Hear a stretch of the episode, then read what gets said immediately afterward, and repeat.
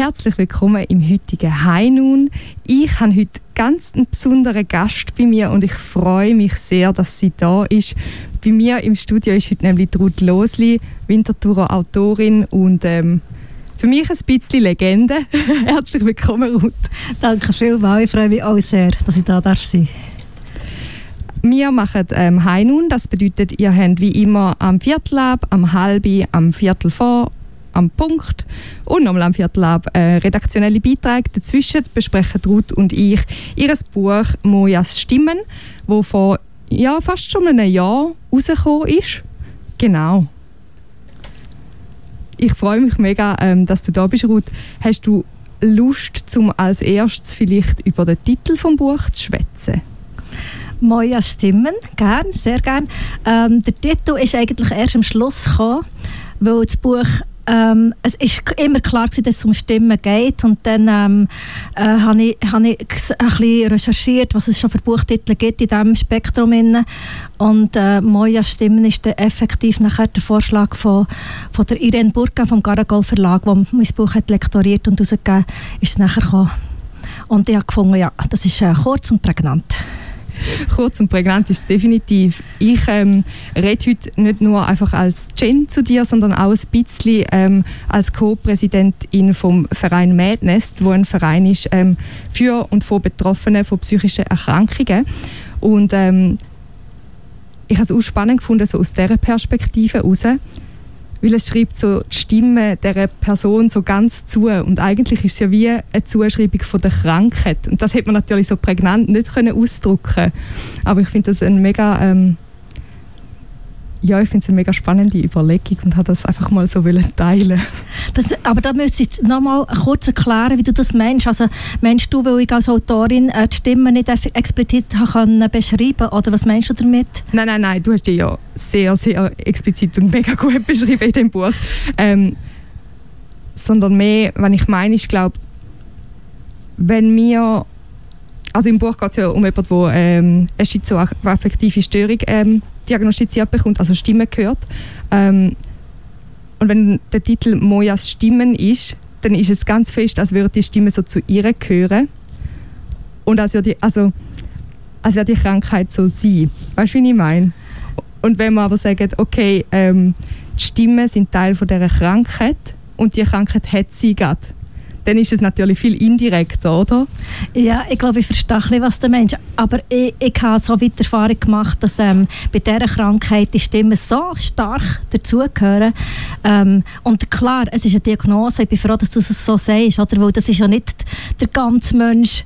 Und doch läuft es halt von der Umgebung ein bisschen darauf aus, dass halt, ähm, der Mensch nachher fast nur noch so gesehen wird, oder? Durch die Krankheit. Mhm. Weil es halt auch grosse Auswirkungen tatsächlich hat wie im Buch beschrieben wird. Ja, im Buch beschreibst du ja sehr eindrücklich, ähm, wie sich also wie es so ein bisschen anfängt oder und wie es dann irgendwie so irgendwann den ganzen Alltag ähm, von der Moja einnimmt und dann auch sich auswirkt auf ähm, Beziehung zu ihrer Mutter, wo auch eigentlich die zweite Hauptfigur ist ähm, vom Buch.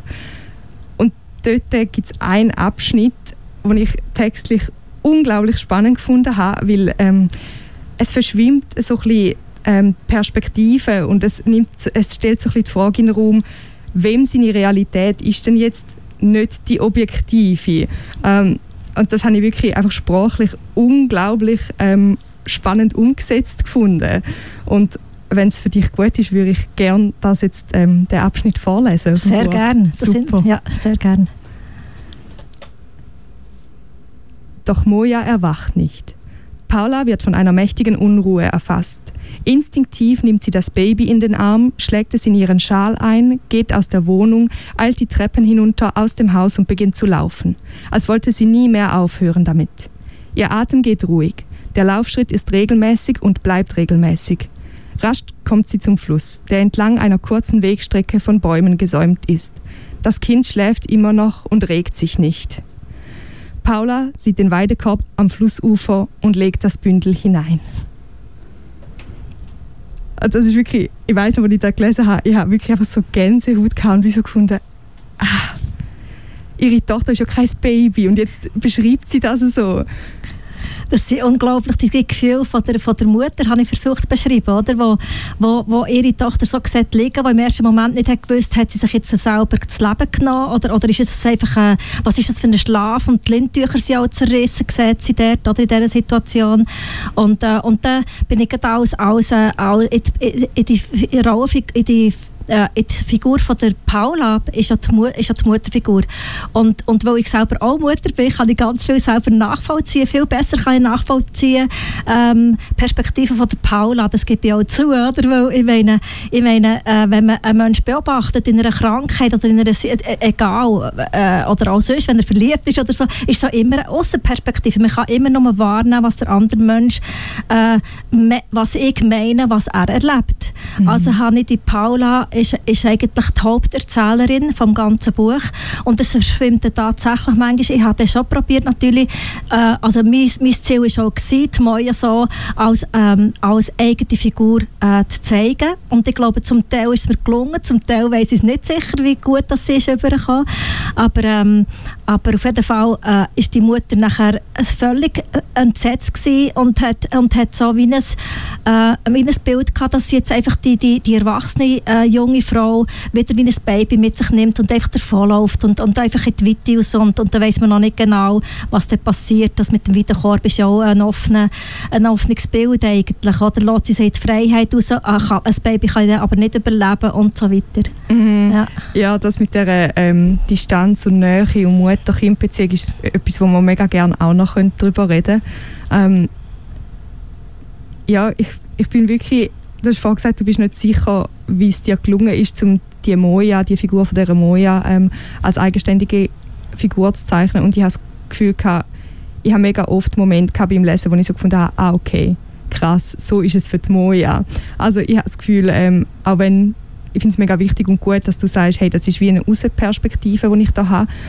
Ich habe das Gefühl, dir ist als Autorin mega gelungen, um diesen Moment zu kreieren, wo wie sichtbar wird, hey, und Moja ist im Fall ein Mensch und eben überaus aus dieser Krankheit und nicht nur ähm, die doch sehr einnehmende Diagnose. Also ich finde, es gibt auch viel Danke, das freut mich natürlich sehr zu hören, weil, weil, ähm, weil das effektiv so ist, dass man als Schriftstellerin, das weißt ja du selber auch, als Autorin, als Texterin, äh, darf man sich in alle Perspektiven verwandeln. Man kann alle Figuren kann man innen, äh, sich innen denken und fantasieren, aber, ähm, aber effektiv ist das schon noch ein Unterschied, ob ich eine Mutterfigur beschreibe, die ist mir tatsächlich halt von der Erfahrung her näher als ein kranker Mensch, das ist klar, oder? Aber es freut mich sehr, wenn, wenn du findest, es sei, sei gelungen in dem mhm. Sinn. Ja. Ich habe ähm, das Buch auch an einer weiteren Person ähm, vom Nest geht zum Lesen und die Person hat selber die Diagnose, die, die Moja ähm, hat in dem Buch und ich habe der Person natürlich gesagt, hey, look, wenn es dir irgendwie jetzt näher geht, wenn es ähm, nicht geht, dann sag mir es einfach, dann mache ich die Vorbereitung für das Gespräch alleine. Und die Person hat dann wirklich gefunden, hey, look, es, es geht mir zu näher, es ist mir wirklich zu näher an meiner eigenen Erfahrung. Ähm, auch die Beziehung eben mit Mutter und so familiäre Geschichten sind wie zu viele Parallelen herum, sind aufreibend ist eigentlich ein Kompliment fürs Buch auch an sich, oder? Wenn man, wenn man merkt, dass man, dass man, dass man so stark hinnimmt.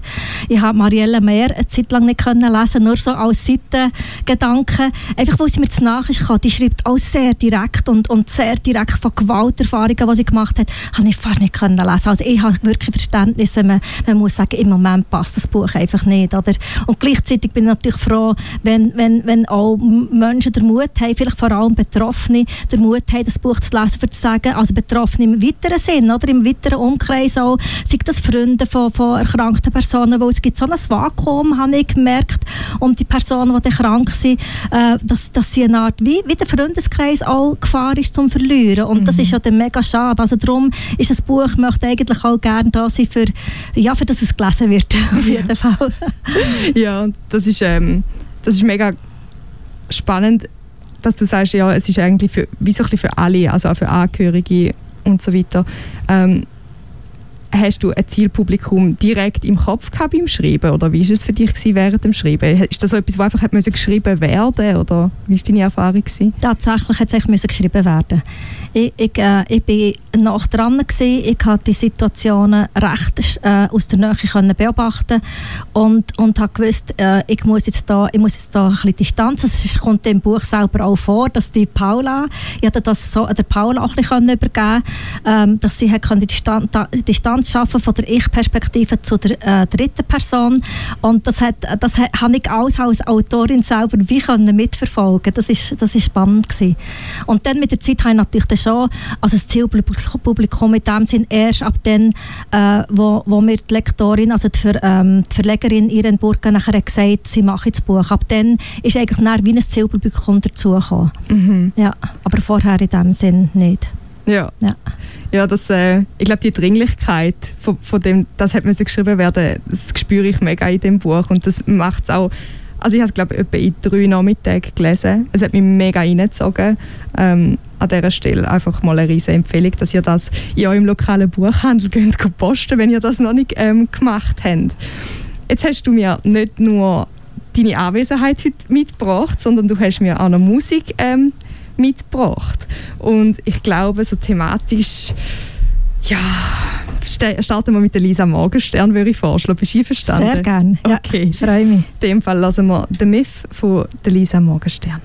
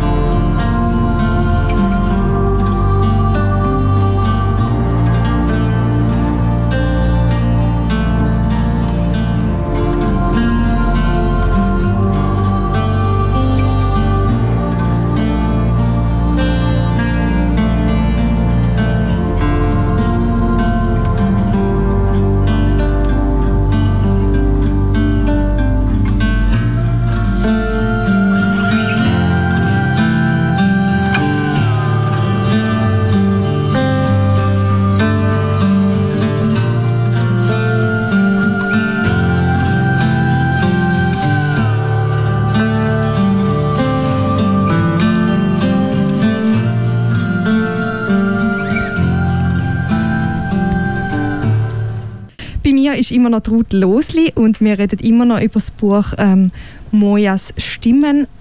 Und jetzt würde ich mega gerne mit dir über Mutterschaft reden. Das ist ja im Buch allgemein ein mega großes Thema, nur schon weil die zwei Hauptfiguren halt in einem Tochter-Mutter-Verhältnis stehen.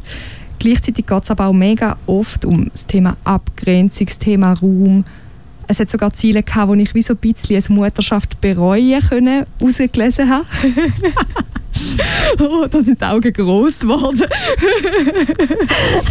Darf ich etwas dazu sagen? Unbedingt. Also bereuen, bereuen finde ich jetzt interessant, dass du das sogar ein bisschen herausgelesen hast. Ich denke, dass Paula tatsächlich, ähm, sie hat ja den Mann früh verloren, also ihre Kinder haben nachher keinen Vater gehabt und durch das ist für sie die Mutter sie tatsächlich mega auch schwierig geworden, oder? Und durch das, dass dann ihre Tochter sogar ist krank geworden, hat sie sich halt viel, also das merkt man ja auch im Buch, sie hat viel sich Gedanken gemacht, warum kann das passieren, ist das genetisch bedingt, ist das ähm, äh, quasi traumatisch, weil wegen dem, wegen dem äh, Tod vom Vater, wegen dem Unfall oder, und so weiter. Und, und ähm, von dem her hat sie vielleicht manchmal schon gedacht, ja, äh, was soll das eigentlich, der ganze Schmerz und das ganze, die ganze Loslösung, die einfach nicht passieren will, weil halt jetzt eigentlich der Schritt wieder zurück ist gegangen in eine, in eine quasi wie eine Unselbstständigkeit von ihrer mhm. Tochter. Wie alt ist ähm, die Moja im Buch? Etwa, etwa 26, 25, 26, 25, vielleicht, wo sie, sie so ein bisschen äh, merkt, Mutter, dass vielleicht etwas nicht ganz okay ist, aber mhm. dann tut sie das noch wegschieben, weil die Tochter redet ja nicht darüber, mit ihrer Mutter zumindest nicht. Man weiß nicht, ob sie mit anderen darüber redet, mit der Freundin oder so, aber, ähm, aber mit der Mutter redet sie nicht und das ist eigentlich erst nachher, wo, wo, wo etwas passiert, jetzt muss ich gerade überlegen, ich weiß gar nicht, was im Buch das Erste ist, wo, aha doch, sie sie, sie ist nachher bei ihr, sie kommt dann zu ihr hey und sagt, ähm, hallo, ich habe ein riesen Problem, etwas stimmt nicht mehr mit mir. Äh, und dann bleibt sie nachher ein paar Nächte bei der Mutter und die Mutter merkt, hey, das geht im Fall gar nicht, ich schlafe nicht, die Tochter lacht in der Nacht, ich, ich kann nicht mehr schlafen, es geht einfach nicht. Oder? Und dann probiert sie sie ins Krisenintervention, wie sagt man? Kriseninterventionszentrum. Danke. Äh, wie, wie herzuschieben und zu sagen, hallo, das, du brauchst jetzt Hilfe. Ich brauche im Fall auch Hilfe, sagt Paula, aber, aber natürlich nicht so deutlich, nicht so, aber, aber sie sagt einfach, ihre Tochter, es geht so nicht. Oder? Und mhm. das ist, das ist ähm, einer der wichtigen Punkte, wo, wo, wo halt die, die, ja, wo die Abhängigkeit nachher wieder viel grösser wird, oder? Gegenseitig auch. Ja, das ist mega mega spannend, weil ich habe das Gefühl, das Alter, so 25, 26, wäre ja eigentlich ein Zeitraum, wo man so fängt selber auf den Beinen steht. Irgendwie, ähm, also sie wohnt ja alleine eigentlich schon, aber eben geht dann zurück für eine Zeit. Und wie sich das muss anfühlen für jemanden, der Mami ist, wenn dann eben, wie so, du hast vorhin gesagt, zurückgeworfen. Und ich glaube, es ist genau das, oder? Weil wenn man krank wird, ist man wieder sehr hilfsbedürftig ähm, auf eine Art es hat einen Abschnitt, wo, wo sie fast so, sie sagt irgendwie, ihre Zeit wird ihr gestohlen, Paula, ähm, durch den Moja ihre Krankheit. Und das ist mir so mega krass eingefahren, weil ähm, ich glaube einerseits, weil ich mir es nicht vorstellen kann, wie man sich fühlen als Mutter. Ähm, und andererseits habe ich gleich auch so das Ding von ja, aber jetzt hallo, die Moja ist im Fall krank und ihr geht es geht im Fall gar nicht um dich. genau, das ist sicher immer eine Diskrepanz, die auch im Buch äh, wie gezeigt wird, oder? Es geht im Fall wirklich um die, um die kranke Tochter und andererseits geht es im Buch zumindest auch um die Mutter, die sich damit muss auseinandersetzen muss, wo eigentlich jetzt eh erst so in den letzten vielleicht auch vier, fünf Jahren hat gemerkt, wow, jetzt, jetzt ist der Sohn ist, hat fertig studiert und, und, und Moja ist selbstständig und sie hat ja auch noch so diverse Brüche gehabt, Moja, bis sie dann nachher auch selber äh, wieder einen Job hatte und alles. Und, und, und sie ist so erleichtert und gesagt, ach, wow, jetzt kann ich auch noch mal, oder? Ja, vielleicht mal noch auf Partner suchen oder was auch immer.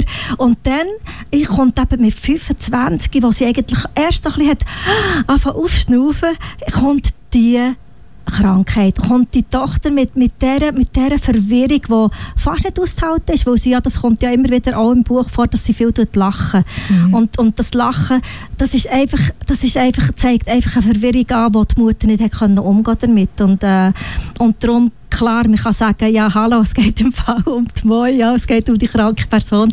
Und zugleich wenn, denke ich eben, äh, ist es auch ganz wichtig zu zeigen, wie, wie enorm äh, schmerzhaft das für Angehörige kann sein mhm. Ja, das ist mega ein wichtiger Punkt. Es gibt auch ich glaube, recht viele ähm, Stellen, wo sich Angehörige daran wenden können. Also explizit ähm, Hilfe für Angehörige und nicht für selber psychisch kranke Menschen. Das lohnt sich auf jeden Fall, weil ich glaube, ähm, auch fürs Umfeld ist es eine mega Belastung. Ähm, und das ist ein Thema, wo man glaube eine ganze Sendung könnten fühlen, weil wieso wie kann man im Kontakt bleiben mit jemandem, der so schwer erkrankt und gleich die eigenen Grenzen wahren. Wenn ist es ein, okay, ich kann wie nicht mehr an dem Punkt, du brauchst professionelle Hilfe und wenn aber auch, ist es vielleicht ein bisschen ein, ich muss nicht so weit aus meiner Komfortzone raus, weil es gibt ja die Angebote und es ist so ein bisschen einfach weitergehen, weil man muss ja nicht. Das finde ich... Ähm ich verstehe, was du meinst, aber, ähm, aber wenn, man, wenn man als Angehörige, also wenn man, wenn man Paula in, in Fokus nimmt, wie sie gerungen hat darum, also überhaupt ihre Kinder gross zu ziehen, oder?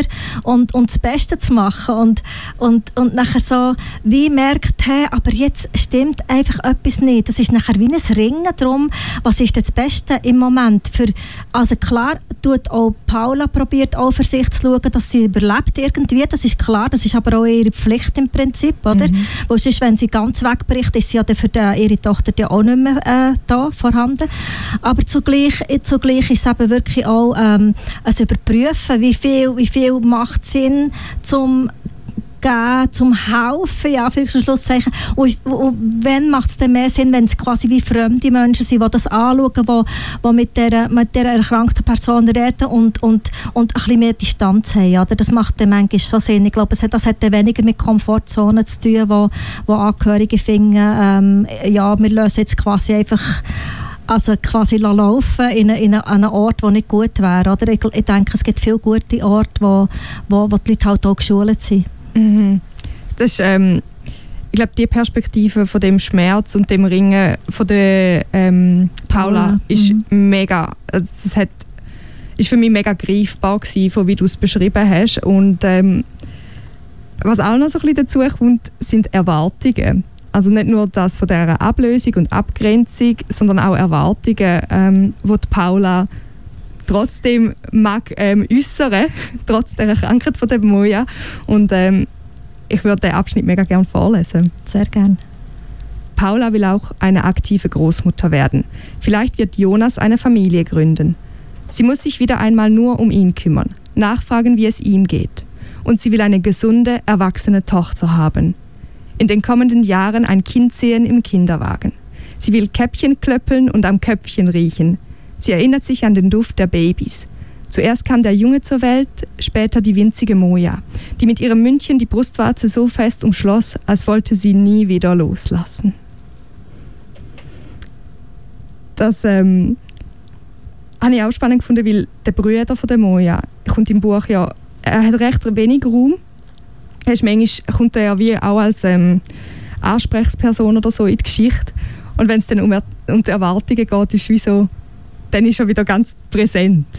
Genau, also Paula tut sich quasi wie auf ihn stützen. Er hat ja auch äh, irgendwie, als er 14 oder was war, hat er ja auch wie, wie noch äh, eine zusätzliche Rolle, eine männliche Rolle müssen übernehmen, wo er fast zu früh ist erwachsen worden und, und oder hat müssen werden. Und die Beziehung zwischen äh, Paula und dem und ihrem Sohn ist dann nachher eigentlich ganz eine andere als, als die Tochter, die eigentlich immer ein Schwierigkeiten hat gemacht. Ja, das ist sich mega froh, dass es auch so Ring quasi läuft, oder? Mhm. Und, und, äh, und darum hat sie nachher in dem Abschnitt, den du jetzt gelesen hast, hat sie dann wirklich schlechtes Gewissen, dass sie eben eigentlich der Sohn fast ein bisschen vernachlässigen in dem Ganzen.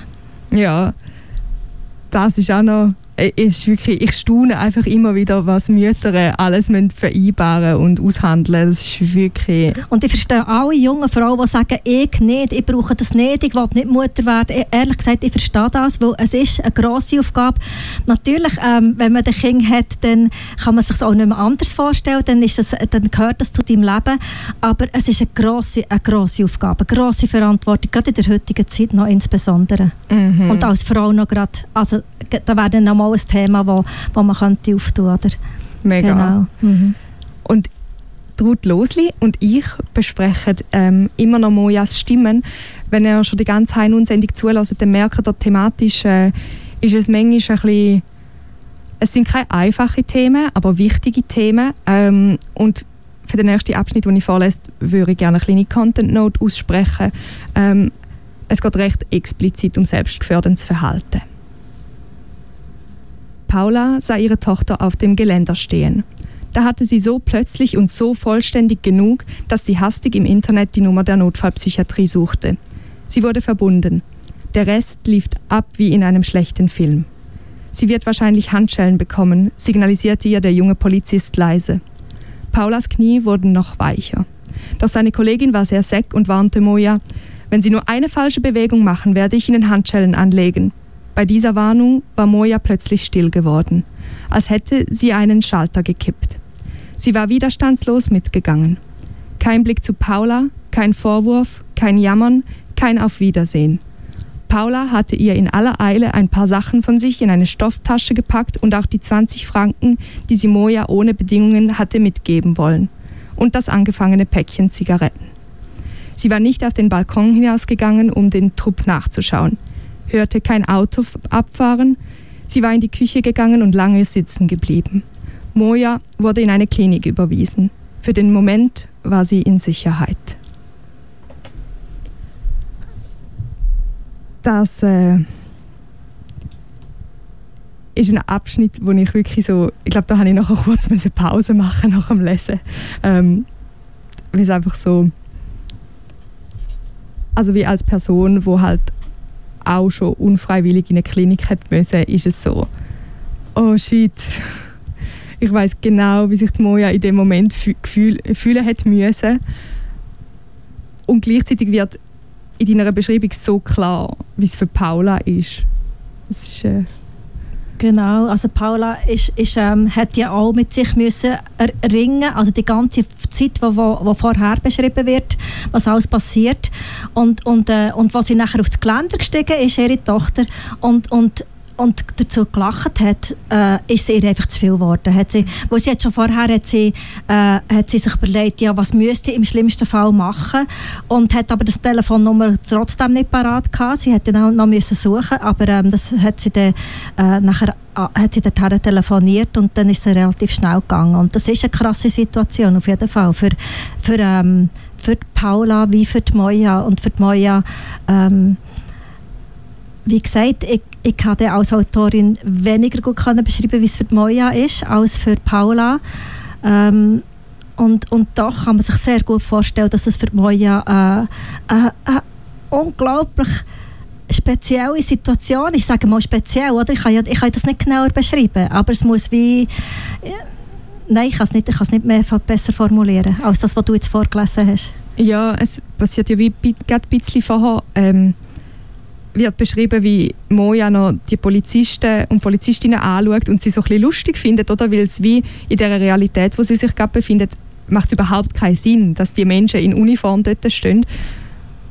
Und ich glaube, wie so der Moment, wo es wechselt zwischen hahaha, was soll da überhaupt? Ich kann euch eh nicht ernst nehmen, ihr sind für mich irgendwie gerade nur irgendwelche Spielfiguren und keine reale Personen, ähm, zu oh shit, das ist real, das ist bedrohlich ich werde jetzt gerade in meiner Freiheit eingeschränkt werden müssen, sagen wir es mal so. Ja, ich glaube, das von einer Innenperspektive beschrieben wäre fast... Das wäre arrogant, oder? Ja. Also, also es gibt einfach Sachen, die ich als Autorin nicht kann beschreiben kann. Es gibt, ich bewundere immer Autorinnen und Autoren, wo, wo ich merke, wow, die gehen so in eine Perspektive rein und beschreiben das so im Detail. Und dort habe ich immer wie zu viel Respekt, wenn ich etwas zu wenig gut kenne, dann, dann, dann erlaube ich mir das quasi wie nicht beschreiben, weil, weil es kann dann eben auch respektlos sein, oder? Mhm. Weil man es nicht wirklich ganz genau kann sagen kann oder formulieren. Und dann muss die Sprache sehr genau sein. Das ist das, was ich mir, ähm, wo, wo wirklich das Credo ist von mir, dass ich es möglichst genau formulieren und Und das ist jetzt einfach das Beste, was ich machen konnte. ja, und ja. also aus meiner Perspektive heraus ist das auch das Respektvollste. Also wie du sagst, ich finde, ich finde, manchmal ist es eine schwierige Balance zu finden zwischen, okay, was getraue ich mich jetzt nicht und was macht wirklich Sinn, zum nicht machen. Eben, genau. Und ich habe das Gefühl, da hast du ich würde sagen, durch das ganze Buch durch eigentlich die Balance aus meiner Sicht als betroffene Person mega gut gefunden. Danke, weil, weil das ist, äh, äh, es ist, geht ja nicht, also es ist tatsächlich ein Balanceakt gewesen, wie du sagst, was getraue ich mir und, ich wollte mich auch getrauen, als Autorin wollte die Sachen können ansprechen und, und ausschreiben und formulieren, wo es auch, auch ein Stück Mut braucht, oder? Wo, wo, ich will mich nicht, ähm, wenn ich schon das Thema tue, ähm, äh, beschreiben, dann wollte ich das nachher auch möglichst mutig oder, oder manchmal auch trotzig oder was mhm. auch immer beschreiben. Und, ähm, aber zugleich zugleich eben den Respekt wahren. Mhm. Das ist mir schon immer ein grosses Anliegen gewesen. Wobei ich habe nicht während dem Schreiben, äh, während dem Schreiben, das ist einfach eine Haltung, die ich ohnehin habe beim Schreiben. Das habe ich nachher nicht müssen noch, wie quasi noch, da bin ich überarbeiten natürlich nachher, ist das noch mal, ist das gekommen. Ja. Genau. Ja. Ich bin mega gespannt. Ähm, hast du schon irgendetwas von anderen betroffenen Menschen gehört? Hast du irgendwelche Feedback von Betroffenen bekommen auf das Buch? Ähm, direkt Betroffene nicht. Nein, aber, aber was mir ist aufgefallen ist, dass wirklich junge Frauen wie du das Buch anders lesen als ältere Frauen wie ich bin. Okay. Also, dass, dass, ähm, dass sie zum Teil das seltsam finden, äh, äh, ähm, die, wie die Figur beschrieben wird von dieser jungen Mäue, dass sie zum Teil stinkt auch, dass die so schlecht, quasi schlecht, ja, und äh, Schlusszeichen, ähm, äh, dass sie schlecht ähm, rauskommt, oder? Dass sie, und, und zugleich ähm, ist es einfach eine ausgewöhnliche Situation. Und wenn ich, wenn ich eine, von einer jungen Person würde ein Buch lesen wo eine Mutter so schlecht wegkommt, dann würde es mir mhm. wahrscheinlich auch stinken und denken, ja hallo, hat sie das nicht besser geschafft, oder? Mm. Also die Mutter, mir würde stinken, dass eine Mutterfigur so schlecht wegkommt, aber es gibt ja auch viele äh, Auseinandersetzungen mit Müttern oder Vätern oder was auch immer, äh, Figuren, wo, wo einfach grosse Konflikte mit den Jungen hat gegeben. Und dann, dann, dann, dann kommt es aus einer jungen Perspektive, ist wahrscheinlich noch ein bisschen geläufig günstiger im Moment, auch was man so, so vom Buch, Buchmarkt hat, als die umgekehrte ähm, ähm, Verteilung der Figuren, dass das wirklich die Hauptperspektive ähm, auf dieser Mutter liegt. Das ist mhm. vielleicht eher ein bisschen selten, weiß es weiss gar nicht. Also so, was ich gelesen habe in der letzten Zeit. Ja, mal für mich ist es auch ungewöhnlich gewesen, ähm, das so zu lesen. Aber es ist noch spannend. Also ich habe mir, ich habe mir beim Lesen mehrmals gedacht, ah krass, wie sieht da die Situation jetzt echt Moja? Wenn es nicht es gibt ja Situationen, wo nur die Moja, oder Szenen nenne ich es jetzt mal, wo nur die Moja ist und dann ist es wie ihre Sicht. Ähm, aber es gibt eben so Konfliktsituationen, wo Muttersicht ist und dann denke ich so, wow, jetzt noch so eine Zusatzseite, wo man so aufklappen kann und so die trotzige Moja stimmt. Das, das wäre cool, das wäre wirklich super, oder? das so spannend. Das, wär, das hat man irgendwie wie noch nachher, nachher äh, machen, also äh, im Nachhinein noch wie Blätter reinschieben, da wäre ich voll auch dafür. aber, aber es sollte jemand anders machen. Schreiben sollte es jemand anders. Ja, das wäre mega spannend. Genau. ähm, ja, ich würde jetzt glaube ähm, vom Thema von der um Überforderung und der Unmittelbarkeit und der Bedrohlichkeit, die so Krankheiten können haben, so langsam ein bisschen wegkommen. An dieser Stelle wie nochmal das Ding, sucht euch Hilfe, redet mit Menschen, wenn es euch nicht gut geht. Ähm, wenn ihr Angehörige sind von Menschen, die erkranken, habt ihr ebenfalls Anrecht auf Hilfe. Das ist auch überhaupt kein Ding, um sich zu schämen. Ähm, würde ich gerne übergehen zu der allgemeinen Weltsituation, was ja auch sehr ähm, schmerzlich ist für glaub, viele von uns, die nicht ähm, sich einfach nur ablenken. Genau.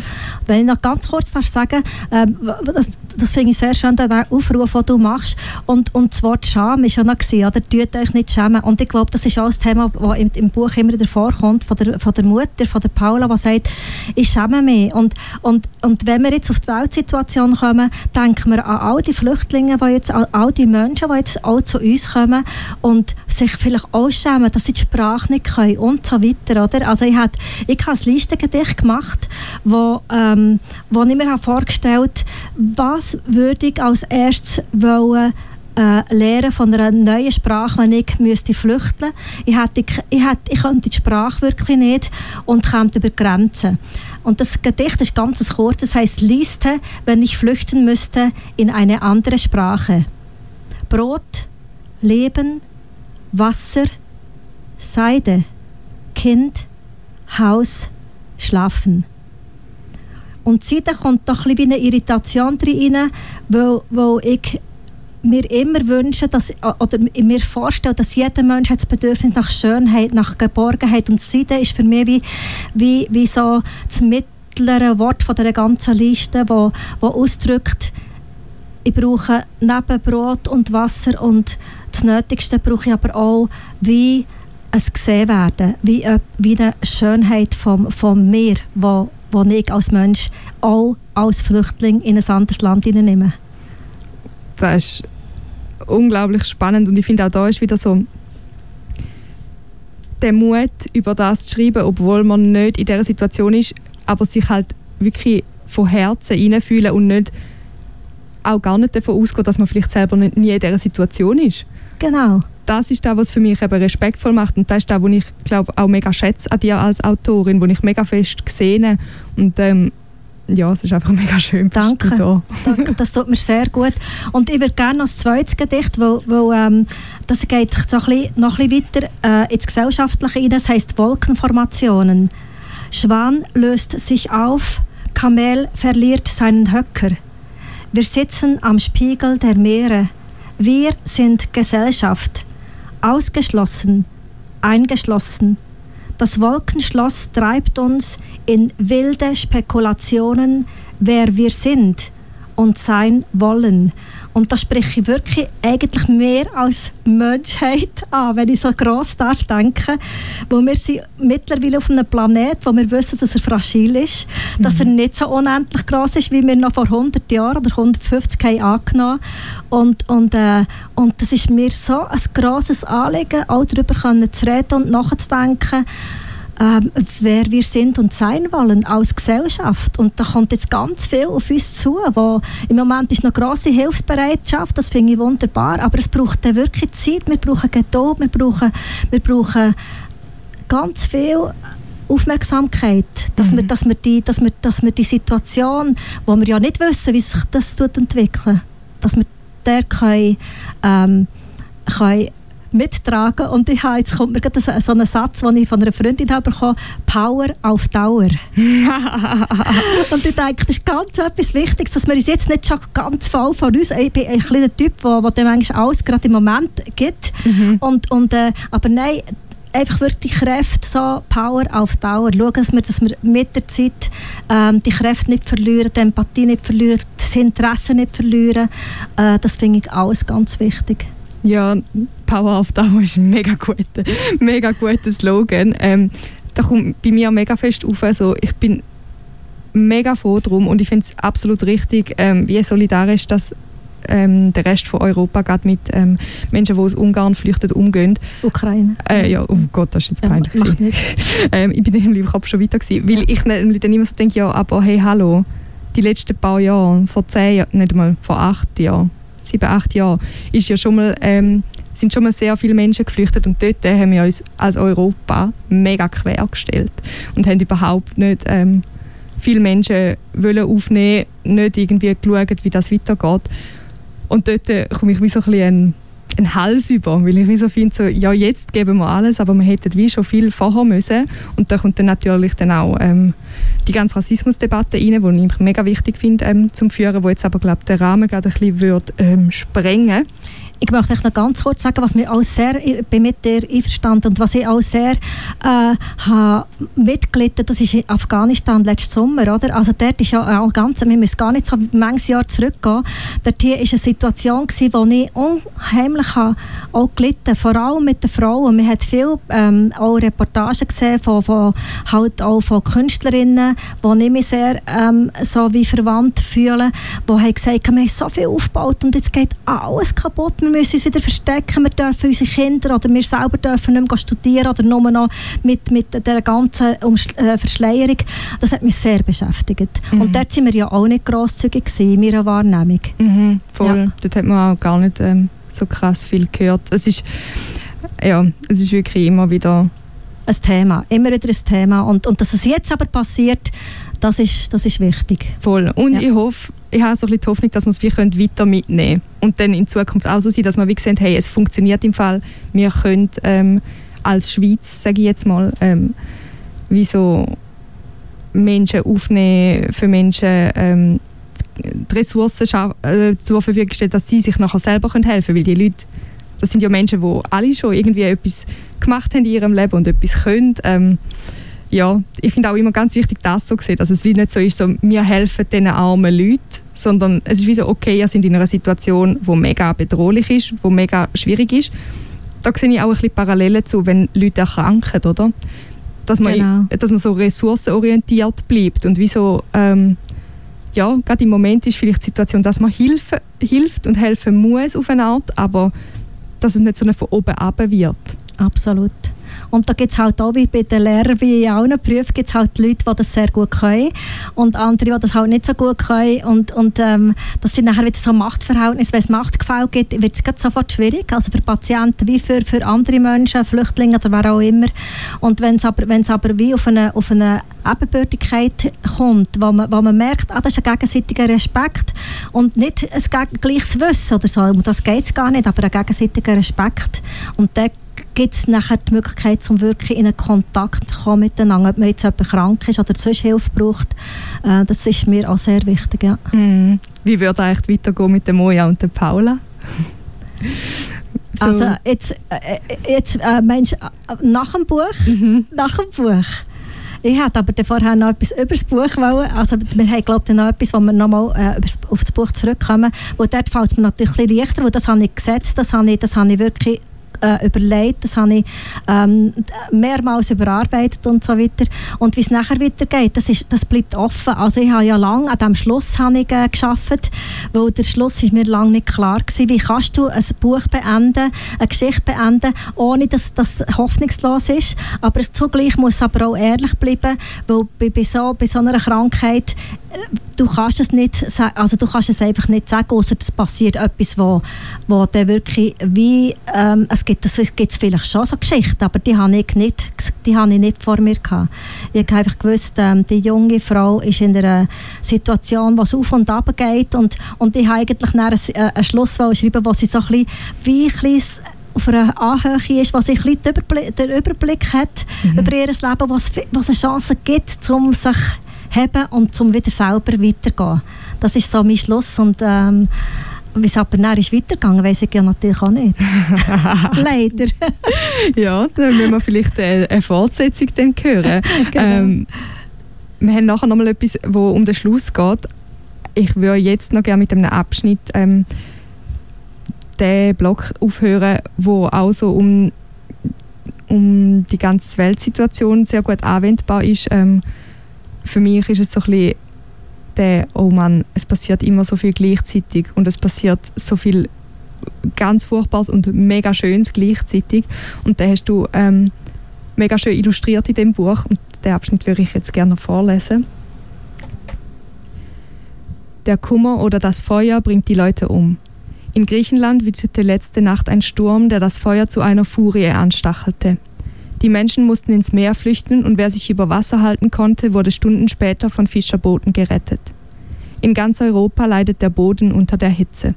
Kaum fällt ein wenig Regen, schon ist die Wohltat wieder vorbei.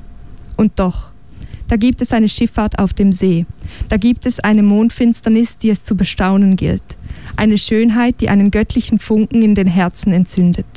Sollte es nicht so sein, dass die Menschen sich entzünden lassen von einer Idee, die vielleicht genau in dem Moment dem Kernschatten der Erde entspricht? Blutmond. Paula möchte sich zu gern befeuern lassen. Sie hat für sich und eine Freundin Plätze reserviert auf dem Schiff heute Abend. Sie muss und will den Horizont auch für ihre Tochter offen halten. Wie das geschehen soll, weiß sie allerdings nicht. Vorerst wird gegessen, angestoßen, geplaudert, das hat sie schon viel zu lange nicht mehr getan einfach dahinreden, was einem gerade so in den Sinn kommt. Leichtigkeit zelebrieren und in diesem Moment an die Möglichkeit glauben, dass es Leichtigkeit gibt. Ihre Tochter in einer Schublade versorgen. Mit aller Kraft vermeiden, daran zu denken, wo sie ist und wie es ihr geht. Das ist wirklich ein Thema, das mich gerade auch die letzten Wochen mega begleitet hat. Ähm, und da kommen wir eigentlich auch wieder zurück zu dem, für sich selber schauen, wenn es gerade irgendwie schwierig ist. Und sich irgendwie abgrenzen, aber gleich dann wieder erreichbar sein und gleich wieder da sein, zum Hilfe leisten.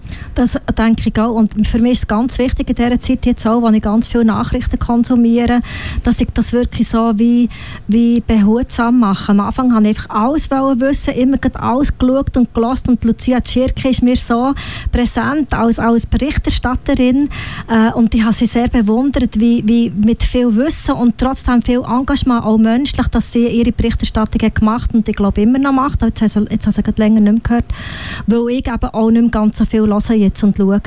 Ich, ich, ich, ich tue auf jeden Fall jeden Tag, ähm, ich tue auf Arte schaue ich gerne Nachrichten oder auf Trüsat und, und, ähm, und das Wichtigste muss ich wissen, wollte ich wissen, aber gleichzeitig eben Gleichzeitigkeit von allem, weil dies und mein Leben findet ja trotzdem in, genau in diesem Moment auch statt. Mhm. Und ich kann nicht leben für jemanden, also ich kann mitfühlen, aber mitleiden in dem Sinn hilft niemandem weiter. Das macht mich selber ganz, hat fast gesagt, krank. Zumindest macht es mich nervös, es macht mich unleidig, es macht mich desinteressiert für mein engsten Umfeld und, und äh, das kann es ja nicht sein. Also mhm. es, mis und dies und mein Leben geht, geht weiter. Wir müssen unseren Alltag oder wollen unseren Alltag gestalten, wir dürfen unseren Alltag gestalten und zugleich das Mitgefühl und, äh, und, und, und das Interesse ist gleichzeitig mhm. da und wach. Voll. Ja. Ja, und das eben nicht verlieren, oder? Dann nicht, ich habe das Gefühl, manchmal gibt es so eine gesellschaftliche Tendenz, wie so zu finden, und zwar recht schnell, so zu finden, nein, sorry, ich kann nicht, ich muss auf mich selber schauen. Und dann so das sich selber bäbeln, einfach nur um sich selber bäbeln. Eben genau. Power auf, auf Dauer. Du sage Power auf Dauer. Wir brauchen die, die Kraft, brauchen wir, müssen wir uns selber äh, wie, wie immer jeden Tag irgendetwas, etwas, ähm, wo, wo uns stärkt, ob jetzt Lesen oder, oder Musik. Es gibt so viele Sachen, wo ich mir selber, wo ich weiss, es tut mir gut. Und das, das ist wie ein Vorrat, den ich, wo ich so in mir selber aufbauen kann. Und, und Power auf Dauer, aber nicht bäbeln. Das nicht. Das, das wollen wir wirklich wirklich nicht. Sehr schön. Das ähm, kann man gerade so an eine Hauswand schreiben. genau.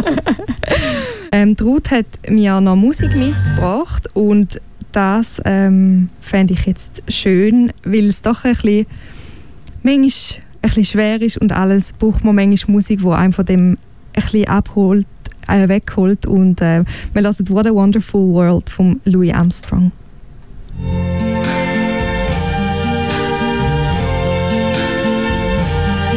I see trees of green,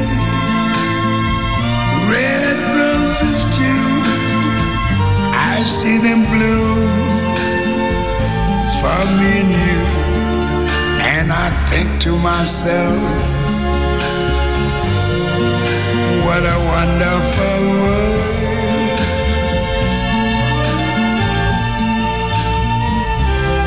I see skies of blue clouds of white, the bright blessed day, the dark sacred night, and I think to myself, what a wonderful world.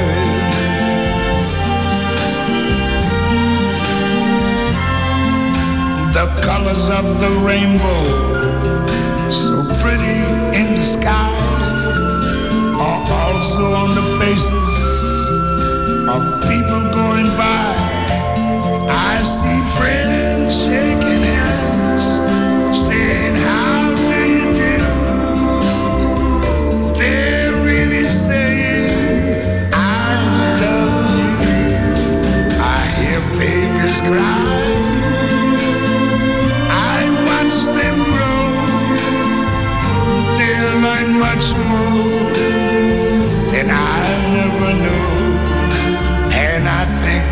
myself,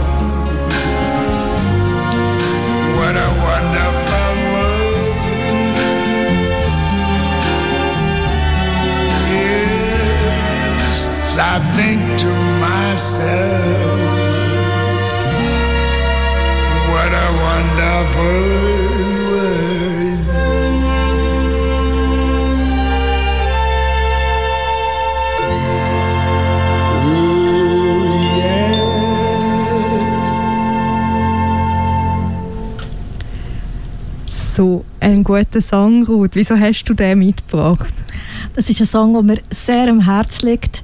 Und äh, mein Partner weiss zum Beispiel, dass ich den äh, bei der Abdankung wette, oh. äh, spielen Das war dann nicht mehr da. Wir wissen ja nicht, äh, ob wir noch irgendeinen ähm, Bezug haben, als dass sie die, die ganzen äh, Themen, die auch ein bisschen angesprochen werden bei der Moja, was, was ist Sinn, was ist, was ist denn überhaupt Bewusstsein, was ist Bewusstsein an sich. Und äh, über das denke ich persönlich auch sehr viel nach. Meine Gedichte und Texte sind häufig auch ein bisschen philosophisch angehaucht und, ähm, und, und der Louis Armstrong, der selber ganz eine schwierige Kindheit hatte, hat, hat so einen Song Herzweg Also das berührt mich jedes Mal, wenn ich diesen Song höre. Und das ist das, was ich vorhin angetönt habe mit Power auf Dauer. Also dieser Song gibt mir jedes Mal Kraft. Da gibt mir jedes Mal der Glauben, es gibt Menschen, die einander die Hand geben. Es gibt Menschen, die einander anlächeln. Es gibt Kinder, die, die unbeschwert spielen können. Das alles gibt es. Und es sind, es sind Blumen, die sich entfalten. Im Moment ist ja gerade der Frühling, wo, wo, wo kommt und wo wir wie, wie einfach, also bei jedes Mal bin ich wieder einfach äh, irgendwie äh, erstaunlich einfach, oder? dass mhm. der Boden jedes Mal das genetische Programm wieder äh, quasi vorkommen und, und, äh, und darum, was ist, denn, was ist denn Bewusstsein? Warum können wir Menschen das bewusst wahrnehmen?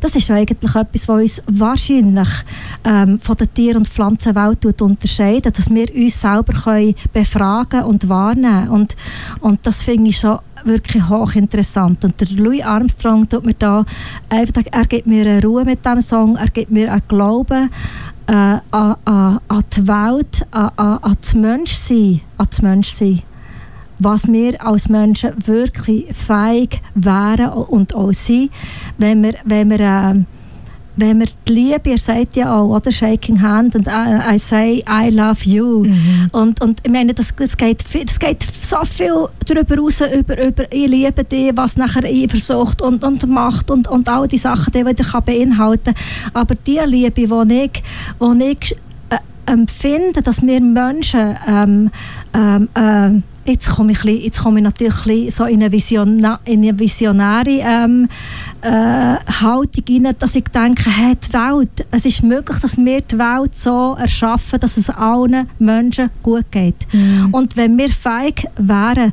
die Liebe als Grundidee zu haben und Grundhaltung, nämlich eben Respekt, was ist denn Liebe? Ist Respekt, ist, ist Anerkennung, ist es, ist, ist, ich sehe dich, ich, ich kenne, also ich habe sogar, du hast sogar einen Namen.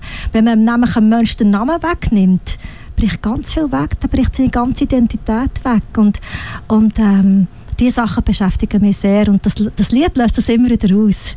Dass ich, äh, dass ich wie, wie äh, äh, äh ein, Vertrauen äh, habe, dass, es, dass wir fähig sind für eine bessere Welt. Das klingt mega, mega, mega schön. Danke vielmals, dass du das Lied dann da mit angebracht hast. Du hast gerade so unglaublich viele Sachen angesprochen, wo ich auf mega viele Sachen könnte eingehen könnte. Aber etwas, wo, wo mir gerade so mega ähm, nachgegangen ist, ist, du hast irgendwie von Kindern, die unbeschwert sind, geredet. Und ich bin heute Morgen mega im Stress, so in, in der neuen Unterführung in äh, Coop to Go und habe so meinen gratis Kaffee Gucci eingelöst. Und das ist alles so ein bisschen hetzig und schwierig gewesen. Und dann hat es einfach ein Kind gehabt, das mit seinem Papi darüber diskutiert hat, ob es jetzt ein Glas darf oder nicht. Und anstatt dass der Papi irgendwie hässig geworden wäre oder irgendwie einfach gefunden hat, nein, wir gehen jetzt oder so, haben sie wirklich ohne Witz sicher sich zwei Minuten Zeit genommen und das verhandelt und irgendwie geschaut und wieso nicht und so. Und es hat gerade so viel Raum gehabt und ich bin einfach ich habe wahrscheinlich von außen ein bisschen doof ausgesehen, weil ich bin einfach so zufrieden, zufrieden dort gestanden und habe so die Szenerie angeschaut. Das ist mega schön. Also das, das, kann, das, ich habe auch noch ein kurzes Beispiel, was Kindsein betrifft. Man kann ja wirklich lernen von den Kindern.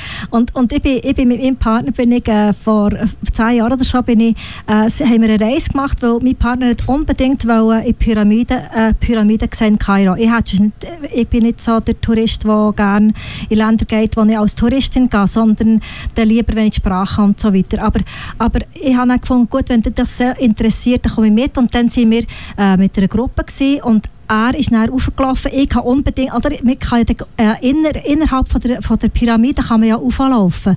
Es hat Stegen, es ist eng. Und ich habe unbedingt, ich wollte tapfer sein und mutig sein und, und das Erlebnis auch haben von, von, dieser, von dieser Gruft, wo man dann nachher, wo man, wo man dann nachher kann besuchen kann. Also der, der Raum, wo, wo der, ähm, ist aber nicht ganz zoberst. Äh, aber trotzdem, es ist weit aufgegangen und dann bin ich aufgelaufen und habe gemerkt, mir wird es immer enger, mir wird es immer mhm. schlechter. Er ist zufrieden weiter, weiter rauf, hat er sich aufgehangelt, also gelaufen. Und dort ist das Kind auf, auf, der, auf einer, so, hat es immer wieder, nach, nach steilen Stegen hat es immer so eine, eine Plattform gegeben, aber wir konnten einen Moment bleiben stehen. Und dann hat das Kind mit den Füßen aufgestampft und gesagt, no, ich will nicht mehr weiter. Und das hat mich, wow, ich gefunden, genau, Dann habe ich gerufen, ich komme nicht mehr weiter. ich gehe wieder runter. Und bin runter, wir sind dran runtergelaufen, ich war enttäuscht von mir selber.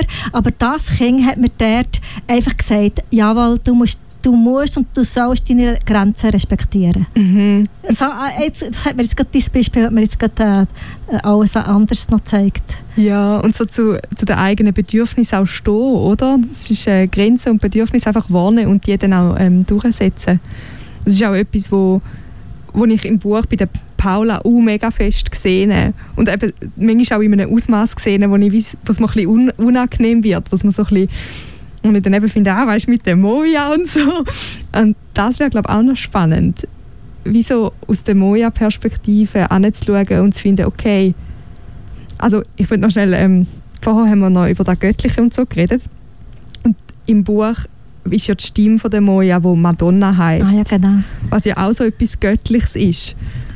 Aber es ist doch gleich auch eine Pop-Figur, äh, oder? Madonna, also die habe ich so gewählt, weil ich das so spannend finde, dass es eben eine göttliche Figur ist. Und zugleich ist es aber auch eine Pop-Ikone. Mhm. Und das hat mich, das hat mich eben interessant gedacht, dass man, dass, dass man so ein, ein Name, Madonna, kann man so viel sehen. So hat man, jeder Mensch hat andere Bilder, oder? Mhm. Da, oh, ich habe hab mir im Fall den, den von der Popstar Madonna habe ich mir gar nicht gemacht. Bei mir ist es mega fest so ein ah, göttliches okay. Ding. Ja. Das ja. ist, äh, uh, da brauche ich auch noch ein bisschen Zeit, um darüber nachzudenken.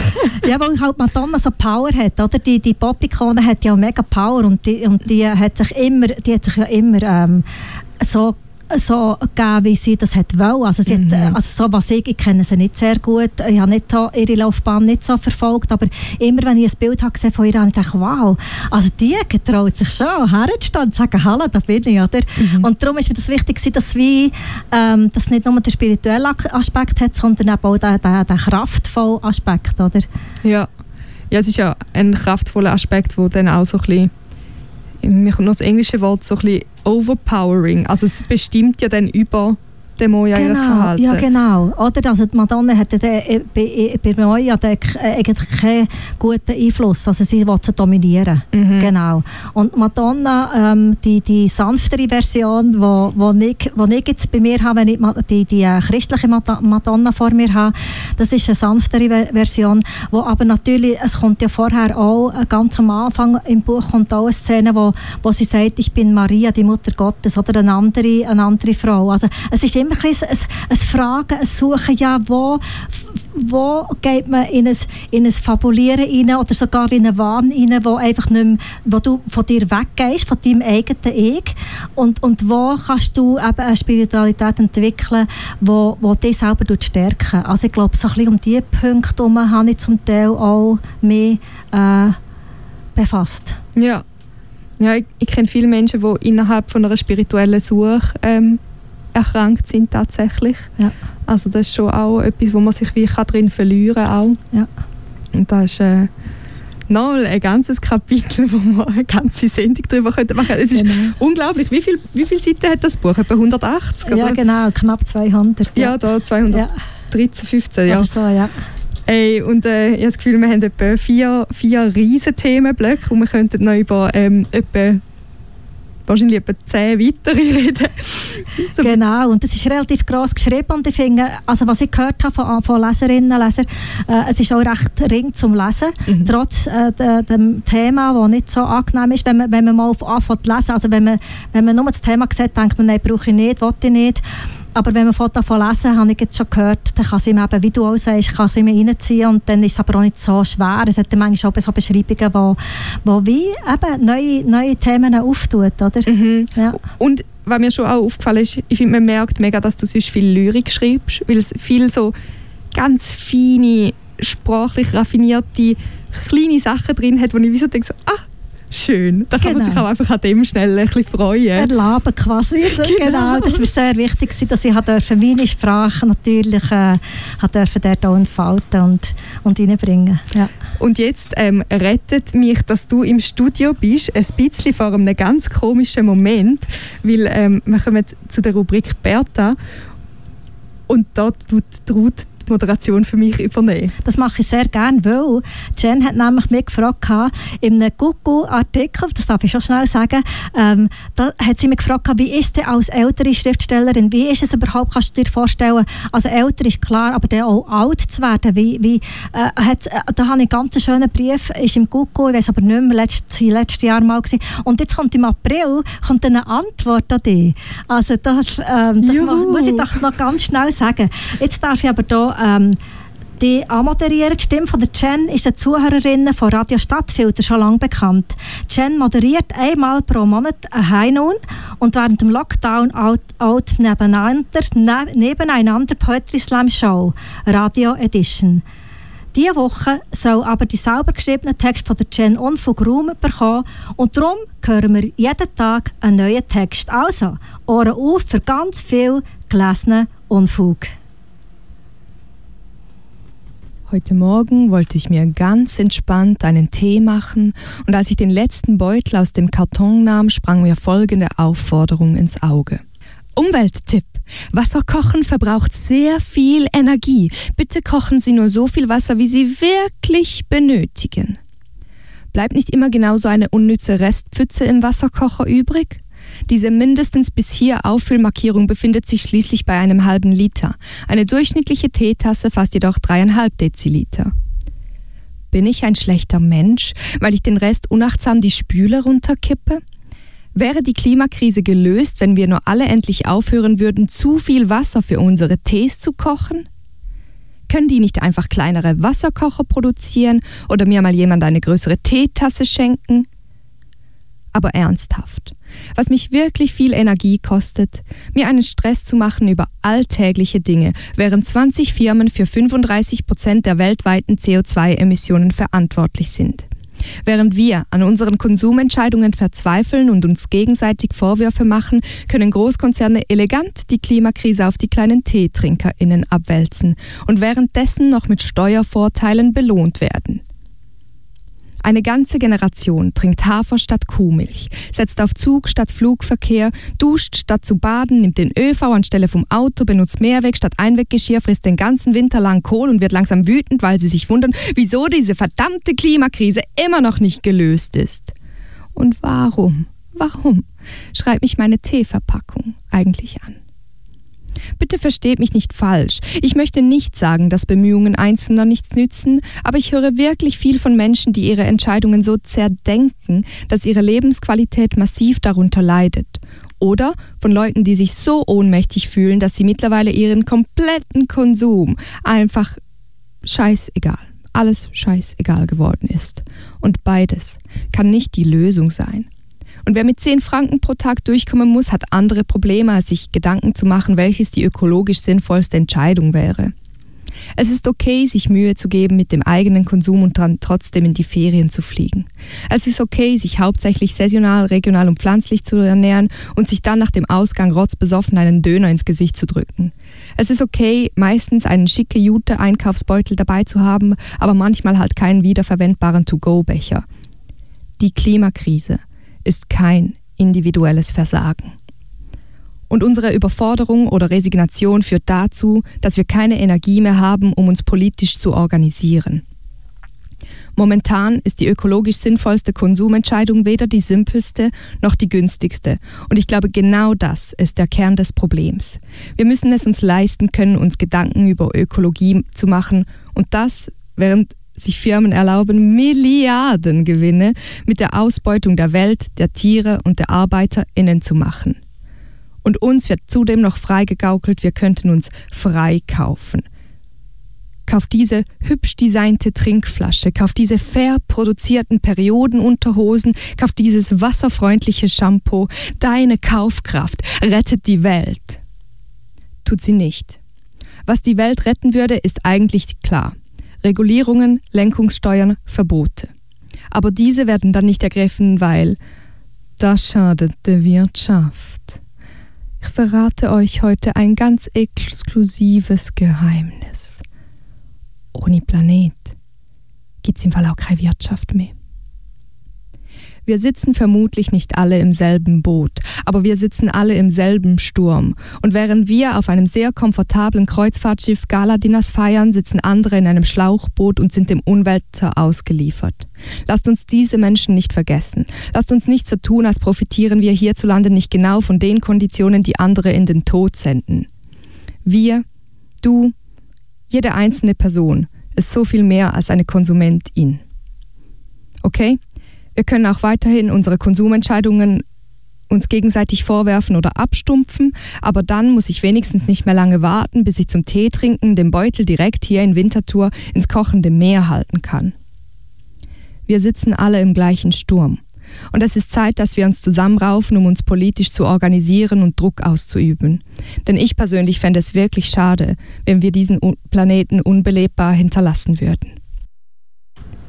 Ich erhole mich von der Awkwardness, sich selber im Radio zu hören. Mit dem letzten Lied, das uns Ruth Losli mitgebracht hat. Wir hören Malaika. Viel Spaß.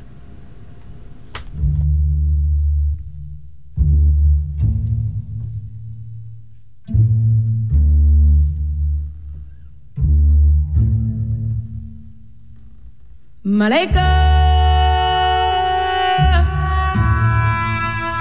Nakupenda malaika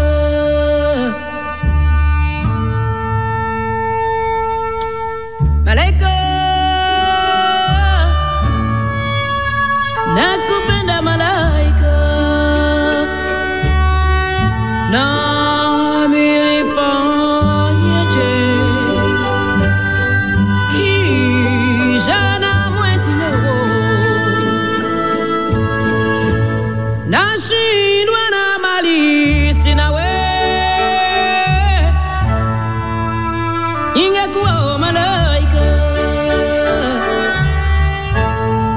nashindwa na mali sinawe hey.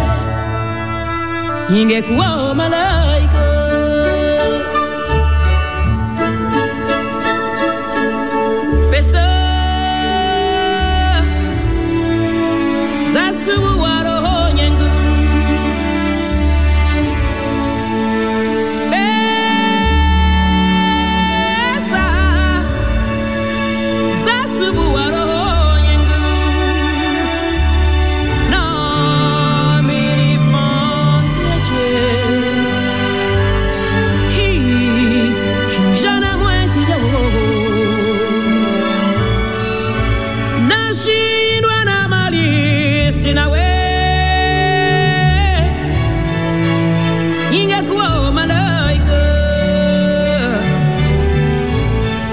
chinwara mali sina we eh, eh, ningekuwa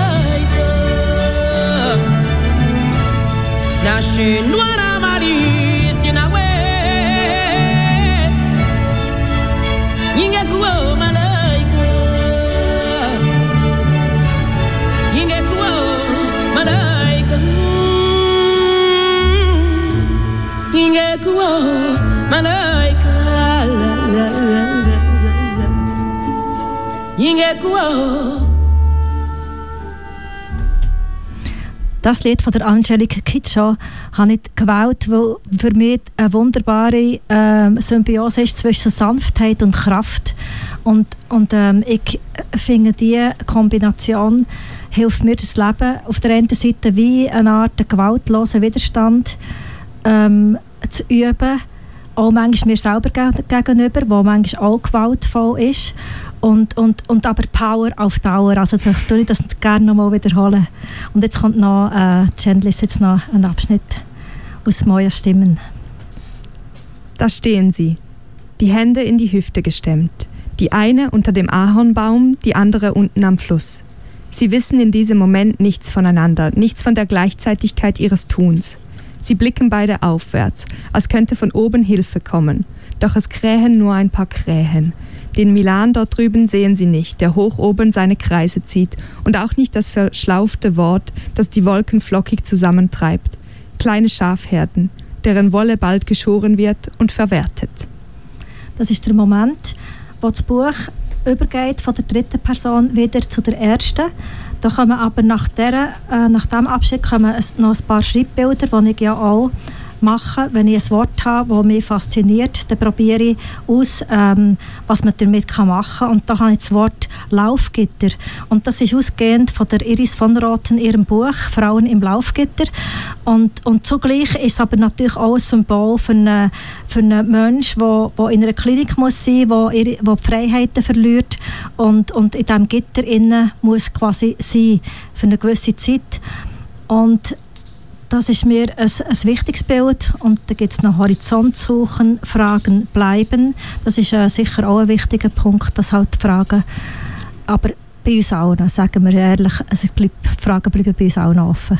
Mhm, das ist, ich glaube, das ist ganz oft so, dass Themen, die vielleicht spezifisch aufkommen bei jemandem, der sehr stark erkrankt oder eine krasse Krise erlebt, dass es eigentlich Themen sind, die wie schon immer da sind und einem eigentlich immer begleitet und einfach zum Menschsein wie so dazugehören. Auf eine Art. Das glaube ich auch, ja. ja. Und jetzt kommt noch ein letzter Abschnitt aus Mojas Stimmen. Paula leidet wie ein Hund. Sie denkt, ich leide wie ein Hund. Ja, ich möchte den Schmerz betäuben, kenne aber kein Mittel, das mir zuträglich wäre. Ja, meine Schultern schmerzen, der Nacken ist verkrampft, die Augenhöhlen wirken entzündlich. Ja, Moja steht auf mir auf meinen Schultern, mit der Schlinge um den Hals. Wie der Junge, der im Film Spiel mir das Lied vom Tod seinen großen Bruder auf den Schultern trug, bis er nicht mehr konnte. Ja, wenn ich falle, töte ich sie, weil sie dann keinen Boden mehr hat unter ihren Füßen, weil sich die Schlinge zuziehen wird und ihren Hals abschnüren. Den Atemweg. Spinnst du? sagt eine langjährige Freundin. Du pflegst ein veraltetes Mutterbild. Hast du das nötig, dass du dich für deine to Tochter opferst? Was soll ich tun? Siehst du nicht die Schlinge, die Madonna eigenhändig um Mojas Hals gelegt hat? Und dass ich nichts anders kann, als mich unter meine Tochter zu stellen? Du, ich, du, ich, du, ich, du, ich, du, ich, du, ich, durch, durch, durch, durch, durch, du, durch mich hindurch. Liebe, liebe Dank, Ruth Losli, dass du heute in dieser Heinun-Sendung bist danke ganz herzlich für die Einladung und äh, dass ich durfte mein Buch vorstellen Kaufe das Buch. Es ist, ähm, dann gibt es eine zweite Auflage, das wäre wunderbar. ja, das wäre mega wunderbar und das ist auch einfach so ein bisschen Support your local artist, yes. oder? Ja. Ähm, für und von Vinti. Und danke vielmals, dass ihr alle zugelassen habt und danke dir, Jen. Habt einen guten Tag. Das war es vom heutigen Heinun. Auf Wiederhören.